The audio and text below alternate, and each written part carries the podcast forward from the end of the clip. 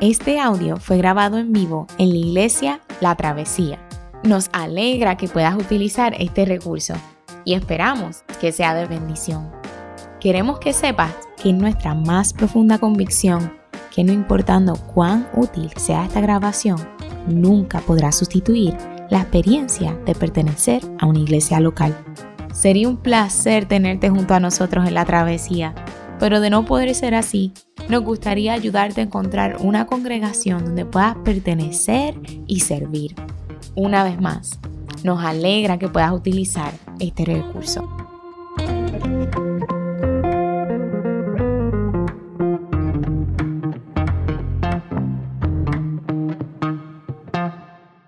Buenos días familia, como dijo Gerson, mi nombre es Yamir Alejandro, tengo el privilegio de ser parte de Iglesia La Travesía y de fungir como uno de los pastores acá en esta congregación, regalo que el Señor eh, me ha dado por su gracia.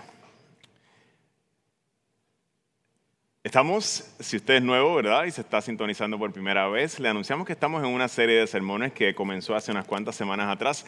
Le hemos llamado Cánticos para el alma. Los salmos son precisamente eso, un cántico, un libro de cánticos para el alma. Y el uso primordial de este libro de los salmos en el antiguo Israel era para la adoración colectiva. La gente se reunía a cantar estas canciones que tú y yo leemos y meditamos en ellas. Era básicamente el coritario o el himnario del antiguo Israel. Lo utilizaban en su lugar de adoración. Fueron también las canciones que cantó Jesús desde su niñez se vuelve un poco más especial cuando, cuando nos damos cuenta de qué es lo que tenemos al frente. Es el libro de canciones que cantó Jesús, es el libro que más cita Jesús en el Nuevo Testamento. Se volvió parte de su propia alma, cánticos que él expresó aún desde la cruz, cuando dijo, Dios mío, Dios mío, ¿por qué me has desamparado? Estaba recitando un salmo.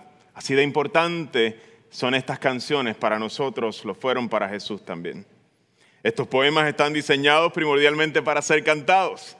Están llenos de ricas imágenes y recursos literarios que buscan cautivar no primordialmente nuestro intelecto, sino nuestra alma, nuestros corazones, nuestras emociones y que podamos responder en adoración al Señor, quien es creador de todas las cosas y nuestro Salvador.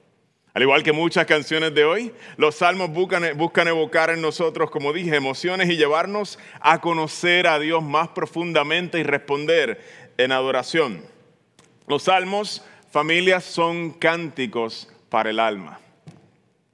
Por medio de estas canciones, Dios desea ser conocido y cautivar nuestros corazones. La canción de hoy de seguro que ha cautivado a muchísimos de ustedes. No hace falta más que recitar las primeras palabras, las palabras que abren este salmo. Yo sé que muchos de ustedes en su casa van a terminar la idea o la frase conmigo. Vamos a hacer la prueba. Los cielos cuentan la gloria de Dios. Yo sé que usted lo dijo, el firmamento anuncia la obra de sus manos. Esta canción en sus inicios invitó a Israel en su tiempo de oración a mirar los cielos, a mirar la creación de Dios y deleitarse en Dios a través de lo cotidiano de la vida, todo aquello, todo aquello que es maravilloso pero nos pasa desapercibido muchas veces. Ha invitado también a millones de creyentes a través de los siglos a conocer a Dios y a deleitarse en Él a través de su creación y su palabra. Hoy estamos nosotros frente a este salmo y una vez más estamos reunidos y el Señor nos invita en, por medio de este sermón a admirar con detenimiento la belleza, la gloria de su creación, a meditar también con detenimiento en su palabra y hallar descanso y alegría porque Él tiene todo bajo su dominio.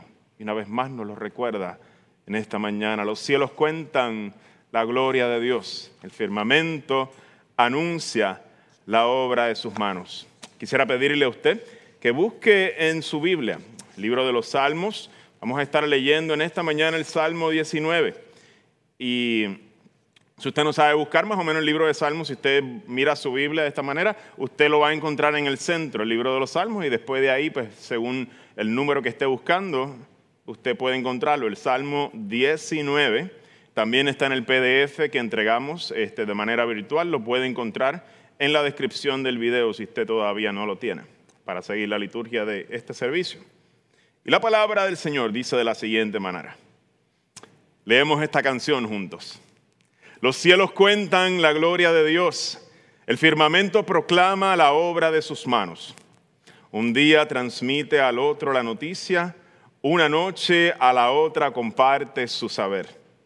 Sin palabras, sin lenguaje, sin una voz perceptible, por toda la tierra resuena su eco.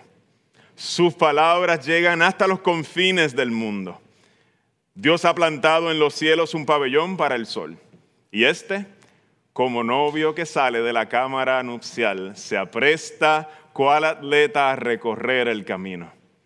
Sale de un extremo de los cielos y en su recorrido llega al otro extremo sin que nada se libre de su calor. La ley del Señor es perfecta, infunde nuevo aliento. El mandato del Señor es digno de confianza, da sabiduría al sencillo. Los preceptos del Señor son rectos, traen alegría al corazón. El mandamiento del Señor es claro, da luz a los ojos. El temor del Señor es puro, permanece para siempre. Las sentencias del Señor son verdaderas, todas ellas son justas. Son más deseables que el oro, más que mucho oro refinado. Son más dulces que la miel, la miel que destila el panal. Por ellas queda advertido tu siervo, quien las obedece recibe una gran recompensa. ¿Quién está consciente de sus propios errores? Perdóname aquellos de los que no estoy consciente. Libra además a tu siervo de pecar a sabiendas. No permitas que tales pecados me dominen. Así estaré libre de culpa y de multiplicar mis pecados. Sean pues aceptables ante ti mis palabras y mis pensamientos, oh Señor, roca mía y redentor mío. Señor, nos acercamos a ti y pedimos que sean aceptables, Señor, nuestros pensamientos y nuestras palabras en esta mañana. Acercamos a nuestra roca y a nuestro redentor, a, tú, a ti, Señor, el gran Dios y Salvador de nuestra vida. Habla a nuestras vidas, Señor, por medio de tu creación. Habla a nuestras vidas por medio de tu palabra, Señor. Habla a nuestras vidas por medio de Cristo Jesús. Pedimos estas cosas en su nombre. Amén y amén. Quisiera comenzar este sermón diciendo que Dios desea ser conocido. Es la oración tesis que tal vez resume todo, todo, todo este salmo. Dios desea ser conocido. Y el salmo de hoy comienza lleno de ricas imágenes acerca de la creación de Dios. El, el, salmista le da personalidad a distintos elementos de la creación y mira cómo lo hace en, el primero, en los primeros versos que acabamos de leer. Nos dice que los cielos, como si tuvieran voz, cuentan la gloria de Dios. El firmamento está proclamando de continuo la obra de sus manos. Un día le dice el secreto al otro día, la gran noticia. Una noche comparte a la otra su saber. Y esto eh, eh, es, hermoso la manera en que el salmista lo hace con todo este lenguaje poético en el tiempo de Israel, en el tiempo del antiguo Israel, este, especialmente en el tiempo que estaba vivo David, quien es el autor de este salmo. Existían otros pueblos que también le daban personalidad a, a, los elementos de la creación, pero Israel lo hace de una manera muy diferente. Lo hace de manera poética, con una función retórica para que nosotros veamos en ellos a Dios reflejado y no porque tienen personalidad en sí mismos. El monje eh, San Francisco de Asís, muchos de ustedes lo han conocido, el fundador eh, de la orden de monjes franciscanos, eh, una, orden muy antigua y, y, muy, muy grande y conocida en el día de hoy. Conocido este monje por su amor por la vida sencilla. Tenía un padre muy próspero, mercader, pero él escogió la vida sencilla, escogió vivir con poco, escogió vivir escuchando la, voz de Dios en las cosas simples de la vida, una vida de contemplación en la creación y en la palabra del Señor. Eh, Francisco de Asís eh, describe la creación de Dios, eh, describe la creación de Dios como una creación que día y noche emite una gran canción. Hay uno de los himnos que nosotros cantamos aquí en la iglesia y tal vez no sabías que lo escribió él. Dice de la siguiente manera, oh criaturas del Señor, canten con melodiosa voz, alabadle, aleluya. Canta, oh sol, con tu esplendor, canta, oh luna, en tu candor, alabadle, aleluya. Y cuenta verso tras verso eh, este monje cómo toda la creación, él se dedicó a mirarla toda, a contemplar a cómo toda la creación de constante, día y noche, anda emitiendo una canción, una gran alabanza al Creador. Mira cómo lo dice el verso 3 en nuestro salmo de hoy, si tienes la escritura, dice el salmista, sin palabras, sin lenguaje, sin una voz perceptible, por toda la tierra resuena su eco, por toda la tierra resuena esta gran canción. Sus palabras llegan hasta los confines del mundo.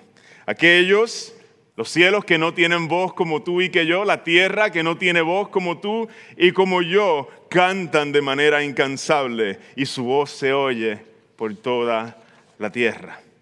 ¿Y en qué consiste esta canción? Los versos que abren nos dicen, es una canción de alabanza al Creador, los cielos cuentan su gloria y el firmamento anuncia la obra de tus manos. Tú y yo, familia, no tenemos más remedio que escuchar esta alabanza todo el tiempo, desde que nos levantamos por la mañana con los pajarillos del campo o de la ciudad, si usted vive en la ciudad, hasta que nos acostamos por la noche con la melodía de los coquís y muchos otros grillos y animalitos que están cantando alrededor nuestro. Dios le ha placido, a Dios le ha placido que tú y yo vivamos dentro de esta gran sinfonía, dentro de esta gran canción cósmica, que vivamos sumergidos, que vivamos rodeados por esta gran melodía que constantemente canta al Creador, constantemente alaba su grandeza. ¿Sabes por qué? Porque Dios desea ser conocido y nos ha rodeado por una canción de la cual no podemos escapar para que nosotros también lo busquemos a este gran artista, compositor de esta canción. El salmista continúa a mitad del verso 4 y nos dice, nos habla en este momento del sol, de este gran astro que han adorado muchísimas, muchísimas civilizaciones. Nos dice a mitad del verso 4, Dios ha plantado en los cielos un pabellón para el sol y este como un novio que sale vigoroso de la cámara nupcial, se apresta cual atleta a recorrer el camino. Sale de un extremo de los cielos y en su recorrido llega hasta el otro extremo, sin que nada nuevamente se libre de su calor. El salmista nos trae a la escena al Señor Sol, aquel, como decía, que tantas culturas adoran, aquel que controla, los ritmos de tu vida y de la mía. Nos dice el salmista que Dios fue quien lo puso ahí. Ese que controla los ritmos de tu vida y la mía, Dios lo puso ahí. Y sí, Él controla todo lo que hacemos aquí en la tierra. Nuestro despertar con el sol, nuestro acostarnos cuando se va el sol, las estaciones del año, si vas o no a la playa, depende si hay algas o no, está bueno, es tiempo de playa o no, todo depende del sol. Los alimentos que comes, no todo el año puedes comer aguacates gracias al sol. Aunque cuando te los puedes comer, los puedes comer también gracias a que el sol está dando su energía a la tierra. No puedes comer limones, plátanos, chinas cuando quieras, sino cuando el sol dicta que te los puedes comer porque es tiempo para estas cosechas. La ropa que usas, Está dictada por cómo nos relacionamos con la distancia que tenemos eh, eh, del sol en las distintas estaciones de año. Toda nuestra vida está controlada de alguna forma o limitada por nuestra relación con este gran astro. Nosotros, familia, no somos solamente los espectadores o receptores de esta gran canción, no solamente vivimos dentro de ella y la estamos escuchando constantemente, sino que también, aunque usted sea bautista o pentecostal y pensaba que usted no baila, usted baila al ritmo de esta creación. Usted baila al ritmo de esta gran canción que dicta los ritmos a los que usted vive. El Señor desea ser conocido. Y el Señor nos, nos, mete dentro de esta gran canción que de alguna forma todo lo que está alrededor nuestro, todo, todo, le alaba y controla los ritmos de nuestra vida. Irremediablemente bailamos al ritmo de esta gran canción cósmica. Así Dios ha derramado su amor por ti y por mí para que nosotros le conozcamos por medio de lo que Él ha revelado en la creación. Dios desea, familia, que nosotros recobremos un sentido del asombro por aquellas cosas que nos rodean, que todo el tiempo estamos tomando por sentado. Que descubramos nuevamente su belleza en las cosas cotidianas de la vida, que están llenas de maravillas del Señor. En este tiempo tenemos más tiempo que en otras ocasiones para sentarnos a mirar esas cosas y contemplar a Dios por medio de su creación y ver cómo Él está presente y cuida y está en control de todos los ritmos que se dan en este planeta. Esas que hace tiempo nos pasan desapercibidas, es un buen tiempo para comenzar a observarlas. Pequeñas, cotidianas, pero Dios revela su gloria por medio de ellas, nos dice el salmista. Que tú y yo abramos los ojos y descubramos como el poeta José Antonio Dávila, que y dice en unas líneas cortas que nadie puede vivir sin el sol, sin el aire y sin agua. Siendo lo que más vale, nada nos cuestan Dios las regala. Se nos olvida que todos estos astros, que toda esta creación son un regalo de Dios a nuestra vida y tú y yo no podemos vivir sin ellas. ¿Recuerdas una canción que hace poco nos decía, tú no puedes comprar el viento, tú no puedes comprar el sol, tú no puedes comprar la lluvia, tú no puedes comprar el calor, tú no puedes comprar las nubes, tú no puedes comprar los colores. Tú no puedes comprar mi alegría, tú no puedes comprar mis dolores. Aquellas cosas que son más valiosas son un regalo de Dios por su gracia a la humanidad y no se compran con dinero. Aún así el Señor nos las ha regalado y nos invita a mirar los cielos, a mirar todo este regalo y quedar en, un estado de adoración por toda su gracia, como se derrama en nuestro favor, en favor de la humanidad. Familia, Dios desea ser conocido y redescubierto en lo cotidiano de nuestras vidas. Nos ha sumergido en su gran canción para que nuestros corazones sean sobrecogidos una vez más por su belleza. Los cielos están contando la gloria de Dios. El firmamento sigue anunciando hoy la obra de sus manos.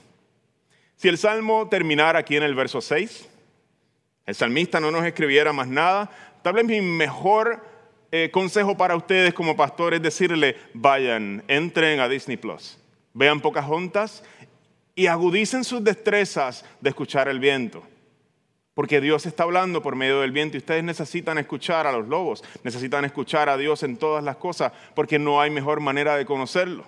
Le diría a ustedes, tal vez los que están más actualizados, que vean a Frozen y escuchen a Elsa cómo se deja llevar por las voces del viento, las voces de todas estas fuerzas y espíritus eh, que controlan su mundo y que desarrollen esa técnica. Pero ¿sabes qué? Este salmo tiene una segunda parte. Dios desea ser conocido, pero no solamente a través de la creación lo vamos a conocer. Por la creación vemos su gloria, vemos su belleza, pero a través de su palabra el Señor quiere que conozcamos su mente, su carácter y su persona y quiere presentarse a nosotros. Hace un tiempo estuve estudiando en el seminario Covenant Theological Seminary allá en St. Louis y recuerdo que, la comunidad que, nos recibió a mi esposa Cecilia y a mí allá eh, era una comunidad, una comunidad muy hospitalaria. Recuerdo allí en la comunidad donde yo vivía, se llamaba Gulf Drive y cuando nosotros llegamos, recuerdo que, estaba este muchacho grandote, así bien cariñoso, y nos dijo a Cecilia y a mí, en, el mismo, en esa misma semana cuando llegamos, nos dijo, oye, tengo una fiesta preparada para ustedes, a los latinos de nuestra comunidad, y voy a tener un montón de tacos, vamos a hacer chili, vamos a hacer todas estas comidas. Y de momento, Cecilia y yo nos miramos como que, como que vemos todo el cariño que Él está teniendo hacia nosotros y, uno recibe la dulzura. A la misma vez, dentro de nosotros estaba, estaba el, sentido de que ah, uno desea ser conocido según los propios términos de uno y no que otro defina lo que te gusta a ti. Y, y queda siempre dentro de nosotros ese deseo De la misma manera, cuando nosotros queremos conocer a Dios e imponerle nuestras propias categorías a Dios, perdemos mucho de él, perdemos gran, eh, realmente terminamos, es una tragedia, terminamos con un ídolo, terminamos con un Dios muerto que no es el Dios de la Escritura. Así que en esta segunda parte del Salmo, Dios desea ser conocido, pero desea ser conocido conforme a sus términos y no conforme a los nuestros. En el verso 7 de este hermoso Salmo 19, el salmista David da un giro al Salmo. Va a irse en otra dirección. Y ahora el tema principal va a ser la ley de Dios. El salmista va a utilizar seis expresiones diferentes para referirse a esta ley de Dios y el beneficio que viene exclusivamente a través de esta ley para los seres humanos. ¿Qué beneficios nosotros adquirimos por medio de esta ley que no vienen dados por medio de la, de la creación, que no vienen dados de otra forma, sino es a través de la revelación de Dios en su palabra? En el verso 7, si estás siguiendo, eh, tienes tu Biblia en tu mano o en, o en tu aplicación allá con tu celular.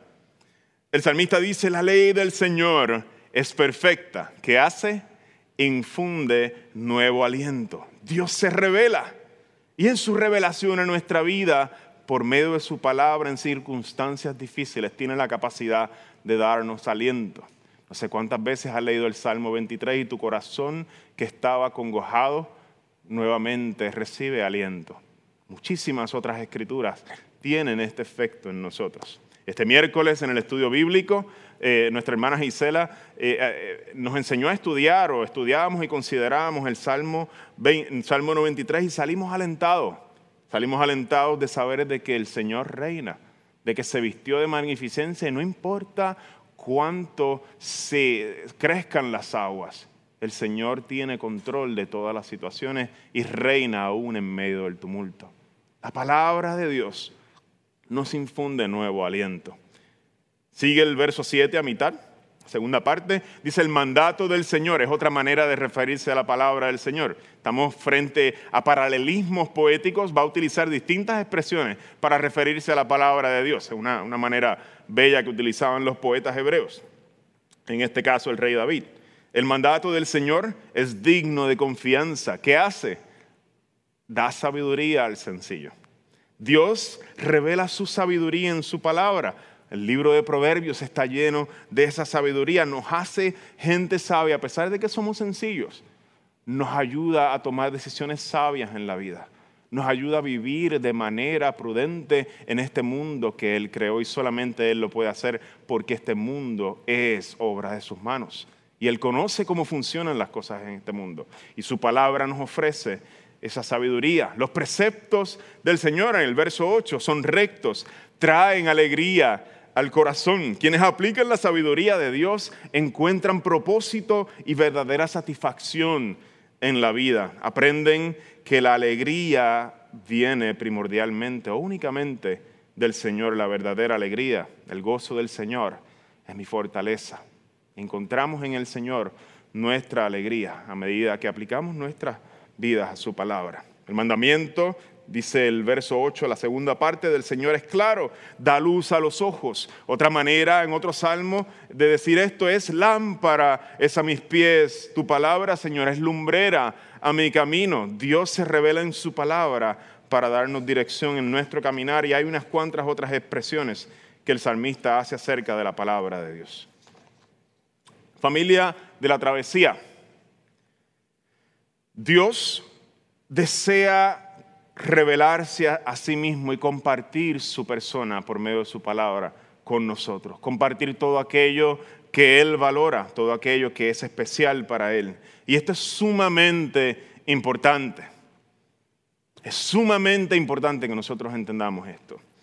El Señor desea darse a conocer a nosotros y que le conozcamos tal y como Él es, que le conozcamos conforme a sus propios términos y no como nosotros quisiéramos que Él fuera. Los salmos, familia, a medida que entremos en ellos, van a confrontar nuestras ideas de Dios y tenemos que estar preparados para abandonar las ideas que no vayan conforme a la Escritura, porque si no vamos a terminar con otro Dios. Él se presenta, como decía mi hermano Juan José Coto la semana pasada, como un león indomable en las escrituras y nos invita a conocerle. Y es propio muchas veces sentir la respiración un poco incómoda porque Él va a retar nuestras vidas y va a retar la manera en que vemos el mundo. Pero sería un grave error tratar de domesticar a este león, a este gran león indomable, amoldándolo a nuestras propias ideas que están contenidas por el tiempo y espacio en el que vivimos. Sería arrogante también. Al final terminamos con un ídolo, una figura creada por nosotros mismos y que nunca nos contradice, un Dios cómodo, un Dios que jamás va a ser difícil que esté al lado de nosotros. Esto se convierte en una tragedia. El salmista, en cambio, Dice que hay algo mejor cuando nosotros conocemos a Dios en sus propios términos. La ley de Dios se vuelve hermosa. Y lo vemos en el verso 10, cuando el salmista estalla, estalla en una oración y dicen, son más deseables que el oro, refiriéndose a la palabra del Señor, a la revelación del Señor. Más que mucho oro refinado, con más, son más dulces que la miel, la miel que destila el panal. Quisiera ir culminando este sermón en esta mañana. Hasta ahora hemos considerado la oración tesis de, esta, de este salmo. Dios desea ser conocido. ¿Cómo? Quiere que le conozcamos en lo cotidiano de la vida. Nos ha sumergido en su canción de manera que no podemos escaparnos y le vemos en todo lo que ocurre a nuestro alrededor. Cada onza de agua que te tomas pertenece al Señor. Cada respiro que tomas de aire pertenece al Señor. Tú vives en este lugar donde Dios te ha rodeado con su belleza y con su gloria. Número dos, Dios desea ser conocido, pero desea ser conocido en sus propios términos. No que tú definas a Él, sino que Él te defina a ti y nos regala su palabra como una revelación de su corazón. Este salmo familia, estaba preparando al antiguo de Israel, al antiguo Israel, para una revelación aún mayor del Dios que les había salvado. Permítame usar una ilustración. Es imposible que Don Quijote llegue a conocer a Cervantes. ¿Sabes por qué? Porque Don Quijote vive dentro del libro de Cervantes. Cervantes es el autor de tal libro. Don Quijote es un personaje que vive dentro de las páginas de este hermoso libro que, que, ha, impactado nuestra historia hispanoparlante y ya se ha traducido a muchísimos otros idiomas también. Cervantes es el autor de este libro y por ende no puede ser hallado dentro del libro. Tendría que entonces Cervantes, por medio de su pluma, volverse un personaje más de este relato y presentarse ante aquellos que son su creación para que entonces puedan conocerlo. No hay manera de que los personajes conozcan a su autor, si no se presenta el autor a ellos mismos. Y esto es precisamente lo que nos enseñan las escrituras. Dios desea ser conocido. No solamente nos ha regalado la creación que constantemente canta a su nombre, no solamente nos ha regalado su consejo, su palabra por medio de los escritores bíblicos, sino que el verbo, que en un, principio no estaba restricto por el tiempo ni por el espacio, nos dice el, el autor de Juan, del libro de Juan, del Evangelio, que se hizo como uno de nosotros, el verbo se hizo carne y se introduce dentro de esta gran canción y baila al ritmo de la creación con nosotros. Aquel que no bailaba al ritmo de la creación, de momento se halla bailando al ritmo de la creación con nosotros, sufre con nosotros, no se entiende, se vuelve como uno de nosotros y se da a conocer a nosotros. El Señor desea ser conocido por ti y por mí. El autor de los Hebreos nos lo dice de la siguiente manera en su primer capítulo. Dios que muchas veces y de varias maneras habló a nuestros antepasados, en otras épocas por medio de los profetas, en estos días finales nos ha hablado por medio de su Hijo. Él es la revelación mayor de Dios. Dios desea ser conocido y se ha acercado a nosotros en Cristo Jesús. Quisiera terminar con un texto que lo digo una y otra y otra vez, porque ha cambiado, me ha roto por dentro.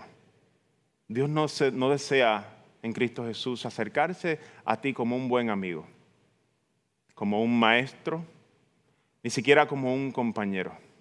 El Dios que tú y yo pensamos muchas veces que está distante, se ha acercado a nosotros. Y nos dice lo siguiente en Juan capítulo 6, verso 56. Al que come mi carne y bebe mi sangre permanece en mí y yo en él. El Señor no solo se ha acercado para estar con nosotros, sino que nos ha unido de manera mística, de manera hermosa a Él, para que donde Él esté, nosotros también estemos. En Cristo no solamente conocemos al Dios de los cielos como un amigo, sino que disfrutamos de una comunión perfecta con Él. El Dios creador habita en ti de manera misteriosa y habita en mí por medio de Cristo Jesús. Quisiera culminar este sermón con una oración, así que te invito a orar conmigo. Señor, rogamos en esta mañana que sean aceptables ante ti nuestras palabras y nuestros pensamientos, porque tú eres nuestro Señor, nuestra roca y nuestro Redentor. Bendito sea tu nombre por siempre. Amén.